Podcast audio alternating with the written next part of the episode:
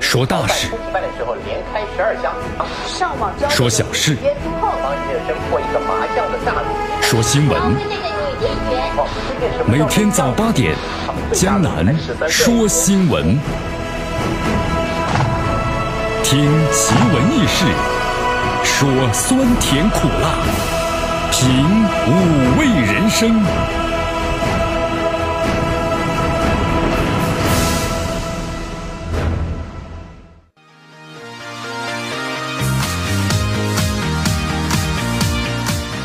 哎呦，新的一天又开始了啊！我们收音机前的听众朋友们，今天呢一出门发现，哎呦，阳光明媚呀！好，其实江南出的门更早一些，发现的是秋风习习，秋天到了吗？还没有，不过那种感觉秋天到来了，哎呦，还是蛮凉爽的啊！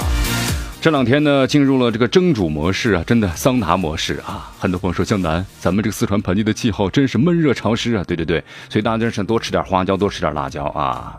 你就说多吃点火锅吧，谁出钱呢？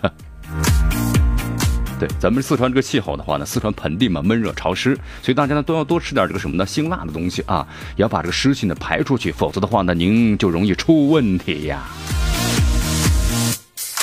好，再温馨提示一下，今天上班路上呢，发现咱们有这个骑摩托车呀、电瓶车的朋友，希望大家呢一定要注意安全啊。为什么这么说呢？真的。咱们电瓶车、摩托车呀，防护能力呢较弱，速度呢较慢。您如果要是开到咱们的机动车上道来的话呀，那很容易出问题。一旦发生碰撞的话呢，那是非死即伤啊。呃，你看这段时间的话，自从咱们这个三汇桥在进行这个维维修之后呢，哎，车多了啊，路上拥堵的事件呢，时间呢长了点儿。江南几乎前上一周每天都看到一起呢，咱们的汽车和这个电瓶车或者摩托车发生相撞的事件。哎呀，所以说希望大家呢，为了您和自己还有家人的这种幸福安全，也一定要怎么样呢？保证自己的安全呐！来关注一下今天的天气情况啊！一出门，很多朋友相当不是你不说了吗？啊，晴空万里无云。好，来。今天呢，这个天气啊，温度呢持续要上升了。哎呦，最高温度呢三十四度，最低温度呢是二十四度啊。天气预报说今天有小雨，真的当希望呢真的下小雨啊。不看了这天气之后呢，最多是多云转阴啊。好，呃，空气指数呢是三十二，是优啊。全国这个排行榜之中名列第一百五十一位，空气的质量呢非常非常的好。所以今天晨练的朋友们也非常多。今天今天看到一位熟人啊，哇，原来他们都在健身呐。江南要向他们好好学习啊！来关注一下今天江南说新闻的主要节目内容。来，今天的第一条新闻：南海仲裁结果今天公布，多国表态支持中方的立场。海军退役士兵的十至二十二号被召回返回部队，这是为什么呢？军方对此做出了回应。中国维和人员在南苏丹遭到袭击，两死五伤，军事长身亡。特丽莎梅将接替了卡梅伦，成为英国的第二位女性首相。哎，这是一位怎样的首相呢？今天节目当中为大家的详细的介绍一下。卡车敢死队的背后，什么？卡车敢死队的背后啊，司机拉渣，还有渣土呢谋生，车辆价值二三十万元，怎么了呢？他们冲向了河中的溃口来进行的堵口。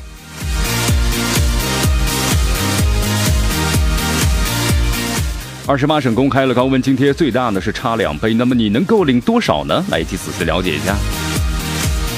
安徽六千名新生儿特写视频遭到泄露，医院说了这是黑客干的，跟我们没关呢。啊，那就是穿的黑衣服的黑客吗？好，调查评论啊，河南空心村调查婚外情严重。啊，以上就是今天呢江南说新闻的主要节目内容。呃，同时今天呢是周二了，对吧？我们将邀请一位嘉宾来到我们的直播间。这位嘉宾是谁呢？如果你仔细听我们以上节目的话，上一周节目的话呢，还记得那一位很典型的七零后，对吧？关总来到我们的直播间，继续为大家分享他的创业的故事。好，欢迎大家呢关注我们以下的节目内容，来一起进入资讯早早报，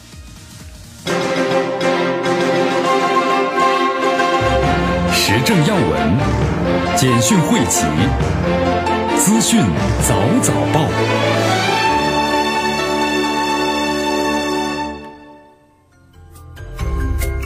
哎呦，昨天的好几位朋友跟江南在聊天说江南呐，哎呀，这七月十二号要打仗了，打仗打打什么仗啊？你不知道啊？七月十二号中国和美国要开仗了。哎，你别乱说，这是谣言啊，谣言，对不对？不能传谣。现在传谣的话，你要犯罪了。真的，拿出视频一看，哎呀，我这哪是什么打仗嘛？中国的南海军事演习，对不对？这美国之前的话呢，本来在在咱们的家门口还耀武扬威的。好，事发原因是什么呢？就是关于南海仲裁的问题，对不对？来，咱们今天的新闻当中说一下，因为今天南海仲裁的结果呢就要公布了啊。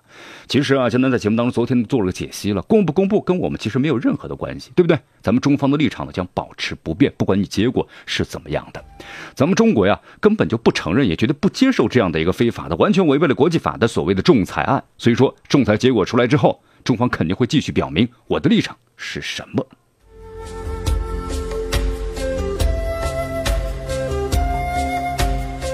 好，其实在这段时间的话，如果大家多关注一下咱们的国际消息，会发现呢啊，其实咱们有很有很多的这个很好的盟友，对不对？你看，柬埔寨外交部、国际合作部发表声明了，表示仲裁这个案子是中国和菲律宾双方间争议，和东盟是没有任何关系的。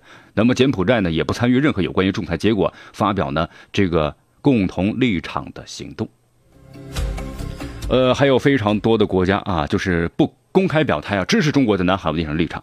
你看，七月份不到十天，柬埔寨、安哥拉、还有利比里亚、还有马达加斯加、还有这个巴布亚新几内亚、还有塞尔加尔等等啊，都表达了中国南海立场的理解和支持。所以说，大家看看，越来越多的国家能够呢正义公开的发表声明，这证明了什么呀？公道那是自在人心啊。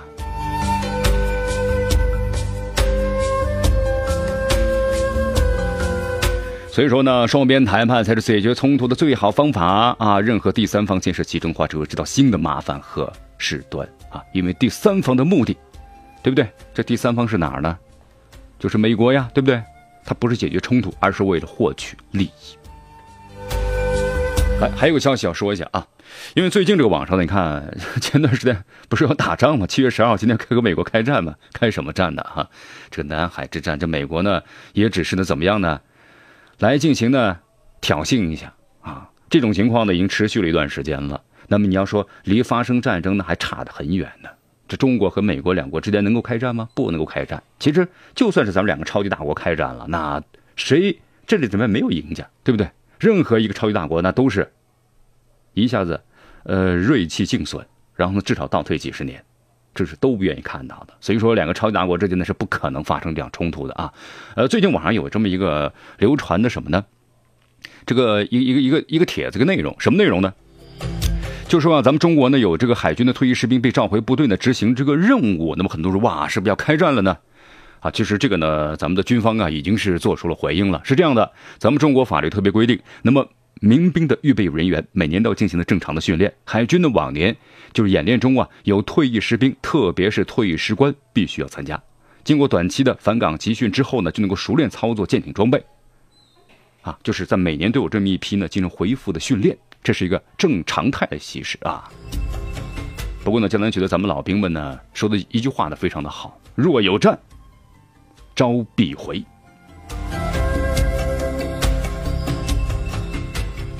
好，我们再来到这个南苏丹的首都呢，朱巴啊，南苏丹的首都朱巴呀，最近是战火连天，怎么回事呢？是这样的，在这个十号的时候爆发了严重的军事冲突，造成大量人员伤亡。咱们中国呀，赴这个南苏丹的维和步兵役证实了两名中国维和人员牺牲，另外有两人重伤，三人轻伤。好，这到底是怎么回事呢？先为大家特别介绍一下吧。这个南苏丹的局势啊，最近几年来呢，非常的动荡。那么，经过这个联合国呀派出呢这个维和部队之后呢，趋势呢趋于这个平稳。但是最近的话呢，又由于这个总统势力而引发了武装冲突，就是不同的派别之间又发生了这个严重的武装冲突。这个南苏丹的卫生部称啊，这个军队内部的派系冲突，那么从八号以来共造成两百多人死亡了。还是这次的话呢，冲突双方的交火呀，非常的。规模变大啊！冲突双方使用了武装直升机、坦克，还有重炮等等的一些重武器。那么现在的话呢，可能这个南苏丹的话呀，内战呢由此就可能会引发。所以说呀，在这个事件的发生之后，那么现在咱们的中国驻这个南苏丹大使馆也安排中国公民的集结点了，同时呢也正在考虑需不需要呢，是否是撤侨。哎，现在在。针对这事儿多说两句啊，是这样的，这个南苏丹呢，这个发生武装冲突啊，陷入动乱，这个原因呢很错综复杂。就刚才我们简单的说一句话，是由于派系之争。其实啊，它既有这个南苏丹的这个部族之间矛盾内部，同时也有美国对南苏丹始乱终弃的这么一个外因啊。我给大家简单说两句吧啊，这个南苏丹总统呢叫做是基尔，他是来自于最大的部族呢丁卡族。那么他他有反对派，反对派领导人呢叫马沙尔，来自于第二大的这个部族叫的是努埃尔族。那么实质冲突就是一个部族的冲突，但是呢，刚才咱咱所谈到的这个美国对南苏丹的始终始乱终弃，也是导致战乱的另外一个主要原因。因为这个苏丹呢，在内战期间呢，美国为了在这个非洲东部获得的战略支点，还有想获得这个南苏丹的石油资源，所以给予了苏丹人民族解放运动大量的军事援助。那么南苏丹的独立之后啊，美国分裂苏丹目的达到了，对南苏丹就弃之不理了。国际形势也发生变化，那么南苏丹的石油地位啊，还有战略地位啊，都下降了。美国呢，就任其自生自灭，所以就发生了以上的这样的事件啊。哎，咱们再回到这个英国看一下啊，英国呢，这个特里莎梅将接替卡梅伦成为英国第二位女性首相。呃，很多人呢可能对这个特里莎梅啊不是特别的了解，对不对？那么通过这次，哎，认识了这位女性，然后看看图片的话呢，感觉还是挺蛮和蔼可亲的。好，呃，就职时间呢，就是在这个明天啊，明天将接替这个卡梅伦，然后呢，怎么样呢？担任英国的新首相。哎呀，不过江南呢去了解了一下啊，特别是咱们中国在这个英国的留学生啊，对这个新的这个首相呢特蕾莎梅啊，印象呢非常的不好，把她称为是什么呢？女巫，女巫哈。你看，如果是女巫的话，就说明形象呢非常的不好啊。为什么呢？因为她提高了中国留学生在这个英国留学的费用，而且呢把留学生的很多打工的这个路全给堵死了。就说你只能够学习，不能够外出呢这个工作等等等等。所以中国留学生啊对这位呢特蕾莎梅啊那印象呢是相当的糟糕啊。说到这个人呢，相当的这个保守啊。呃，同时在这次英国脱欧和这个 留欧的派系当中呢，他是属于是留欧的支持者。好，其实有的时候这个人到底怎么样，能不能够对这个英国的经济做出这个贡献，或者是耳目一新的感觉出现啊？这个呢是需要时间和历史来进行见证的。好，继续锁定绵阳广播电台九十六点七，江南的为大家所带来的资讯早早报。迎着晨光，看漫天朝霞，好的心情，好听的新闻。走进江南说新闻，新闻早知道。与江南一起聆听江南说新闻。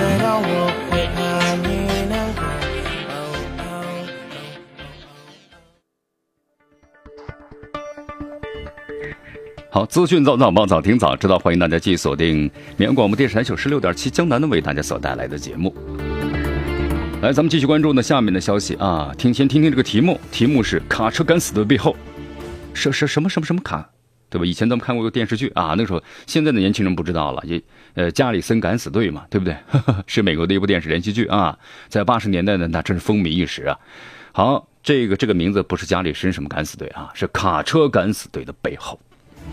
怎么回事呢？司机拉着个渣土谋生，对吧？咱们的这个运运输嘛，车辆呢买的二三十万，然后呢，在这个洪水期间的话呢，指挥部一声令下，拉着沙石就冲向了缺口。后来在采访当中啊，这个司机呢还是有点懵。当时他说啊，他说开上大堤之前呢，不知道自己的爱车呢会一去不返，直到当时还以为就把沙石呢卸卸到这个缺口这个地方啊，但是没想到指挥部呢下了一声命令，用这个车去堵这个缺口啊，呃，当时呢毫不犹豫踩下了最坚定的油门。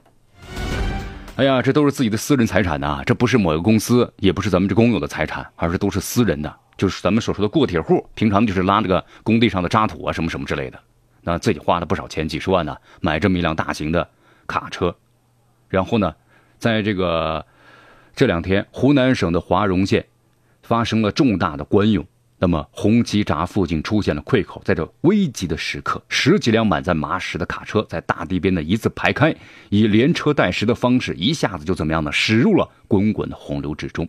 那么这群驾驶员呢，被称为是卡车敢死队。呃，很多朋友说司机呢？就在这个车啊要开到溃口两三米的地方，司机开门，然后呢飞跃出来。哎呀，洪水呢会退去啊，生活呢还要继续，同时呢也没有留下相关的任何的证据，那就说我的车是不是你的，对不对？怎么怎么怎么样，啊？但是我觉得在这一点的话呢，请他们尽管放心，我想当地咱们的政府一定会妥善处理好关于赔偿的事情啊。同时也非常的感谢你们。哎，天气非常炎热了啊，炎热的时候呢就要有一份这个收入，什么收入啊？啊，高温津贴嘛，这对大家的一份关注应该说是啊。呃，咱们来看一下啊，这个北京呢，最近这两天温度超高啊，多少度？三十五到三十七度，是吧？如果在这个室外，你看咱们的这个，呃，建筑工人等等其他的一些，还有咱们的环卫工人，那么在高温天气下作业的话，能够拿到多少的高温补贴呢？来，江南为大家梳理一下咱们这个各地呢目前所公开的高温补贴的实施办法啊。这个各地标准呢，在每月是一百元至二百四十元不等，发放的月份呢也不等。您别高温津贴到冬天说了，这是高温津贴，听下之后呢，浑身打个哆嗦呀，是吧？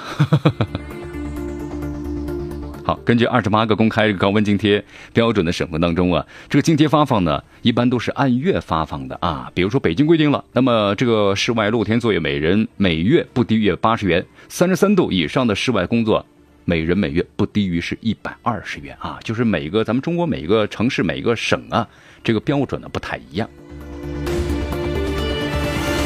但是有个问题啊，据说呢，咱们中国现在目前呢有一些地方啊，高温津贴数年都不变，这到底是怎么回事儿呢？呃，是这样的，因为呢，很多企业在生产经营上呢有一些这个困难啊，说你要把这个费用呢再往上提的话呢，好像哎呀，我这个利润太少了，那咱们就沿用呢以往的标准吧。同时，现在社保费率在降低，那么高温津贴过高的话呢，不利于减轻企业的负担，所以呢，出现了高温津贴，那么有的时候跟往年持平，或者呢。也继续延续 N 多年前的标准。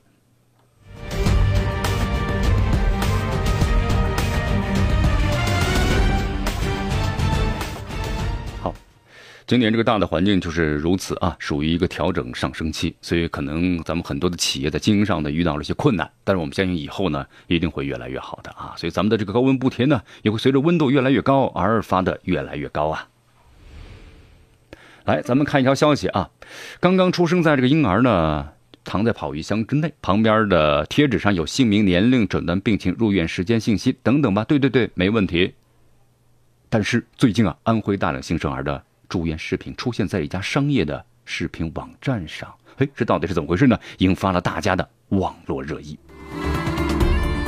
哎呦，很不开心啊！你想呢？比如说，咱们举个例子吧啊，我们某一位朋友，你看。哎呦，做爸爸和妈妈好开心啊！哎，怎么突然发现自己的孩子在医院的这个出生视频跑到网上去了呢？而且还是叫什么名字、体重啊、年龄啊等等，都你看信息都曝光了，那心里肯定很不舒服啊！这医院到底是怎么回事呢？然后呢，这家出事的医院啊，是安徽省妇幼保健院，在其官方的网站上马上发布了情况说明，是这样的：说这个视频啊是来自于该院的新生儿视频的探视系统，就咱们所说的监控，原本呢进行了加密处理。那怎么会出现呢视频外露的情况呢？医院认为，那么这个视频之所以流到外面，是因为黑客攻击了。黑客攻击啊！月黑风高的夜晚，一位黑衣人闯进了医院。好，哎呀，没这事儿啊。好，那么到底是怎么回事呢？后来院方说，我们已经报警了，公安机关呢已经责令涉事网站把这个视频全部删除。呃，根据了解啊，就是这个呢，发布安徽妇幼网的这个视频啊，是一家私人注册的这个网站。那么怎么会这个片段视频跑到这家网站上去了呢？有近六千段呢，就六千个孩子，而且呢，每段都是十五秒左右，不仅能看到自己的孩子个人信息，那清晰可见呢，这多不好啊！那么后来一调查呢，黑客啊，黑客。就是视频的保密数据被黑客修改了。还有现在呢，随着网络技术的发达，咱们的黑客呢越来越多了。有的黑客呢是捣捣闹，对不对？告诉你这个系统有问题，这种黑客呢是属于很有道义的人，是吧？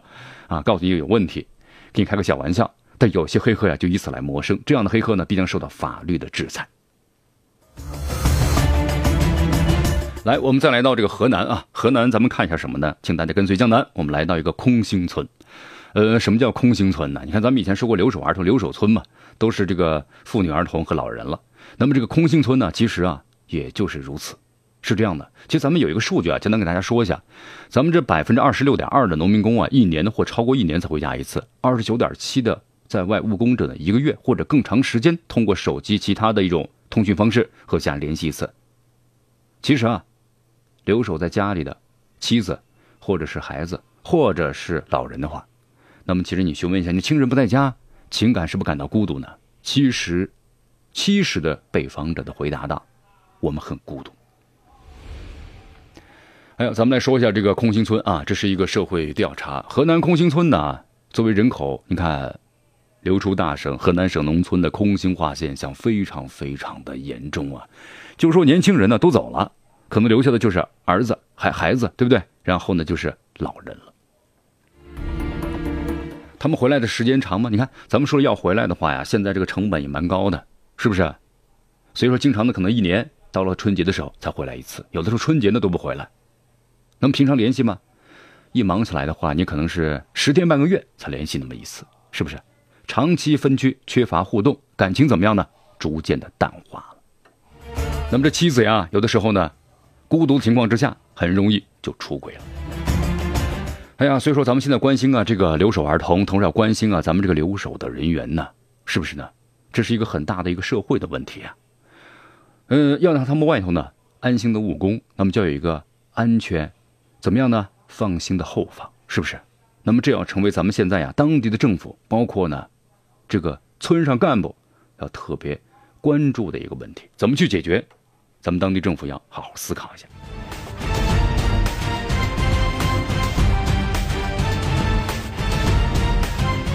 哎，江南那次看到有一位这个志愿者啊，其实呢就提出了一个这么一个要求，因为现在咱们这个民间有很多组织嘛，有很多志愿者嘛。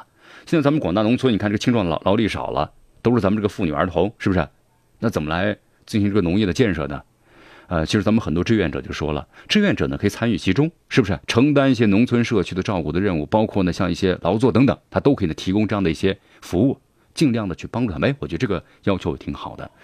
所以说，咱们以后的话呢，不管是咱们的社区，还是在咱们农村呀，我发现咱们这个志愿者呀，真的啊，要承承担起很大的一部分这个责任。不过江南觉得，你看我们在谈论这事的时候，真的是很很很认真的，是吧？这是一个一个社会的现象的问题。但是在我们的现实生活中呢，还有另外一个社会现象的问题。这边呢，在辛勤的劳作，但是这边呢，却感觉到收入殷实，但是精神空虚。怎么回事呢？你看。最近啊，有这么一则这个新闻，什么新闻呢？叫做是小学生狂聊网络女主播，做我的女人做梦都能笑。一个小男孩还在上学呢，竟然呢和一名这个女主播两个人聊来聊去，还聊情感方面的事情。这事大家看了没有啊？看完之后呢，我觉得真的是非常非常的荒唐。好，这是一名网络女主播，这个网络女主播的男朋友发现她跟别人聊天聊的还非怎么样呢？非常的露骨，非常的生气。然后呢，呃，生气之后啊，到他公司大闹了一场。这网络女主播呀，和这个一个小男孩就开始聊了。小男孩家里呢，应该是非常非常的有钱了啊，给他买了很多的什么呢？就是在网络女主播经常送花嘛，还买飞机啊，什么什么什么之类的，那都花钱买呀。哎，其实今天看了之后呢，觉得啊，现在咱们有些家庭的这个教育呢，也有很有问题，对吧？呃，孩子的生活呢是很充实，物质方面啊，但是在精神方面真的是非常的空虚，啊，这种情况之下呢，我觉得在某些你回归了兽性，对，有点像野兽一样。咱们人和这个动物的区别是什么呢？那就是咱们有法律有道德啊，但是这两方面在某些人的家庭当中，教育中太过于缺乏了。呃，不过江南还要说一段啊，咱们这个法律的规定什么呢？文化部接下来呢将进行怎么样的严格规范咱们的这个网络互联网的文化市场。什么网络女主播呀，等等等等等，要执行黑名单的机制啊。那么，如果再发生类似于这样的事情的话，那就要什么呢？严惩或者是约束网络女主播的行为，不是你想干什么就干什么。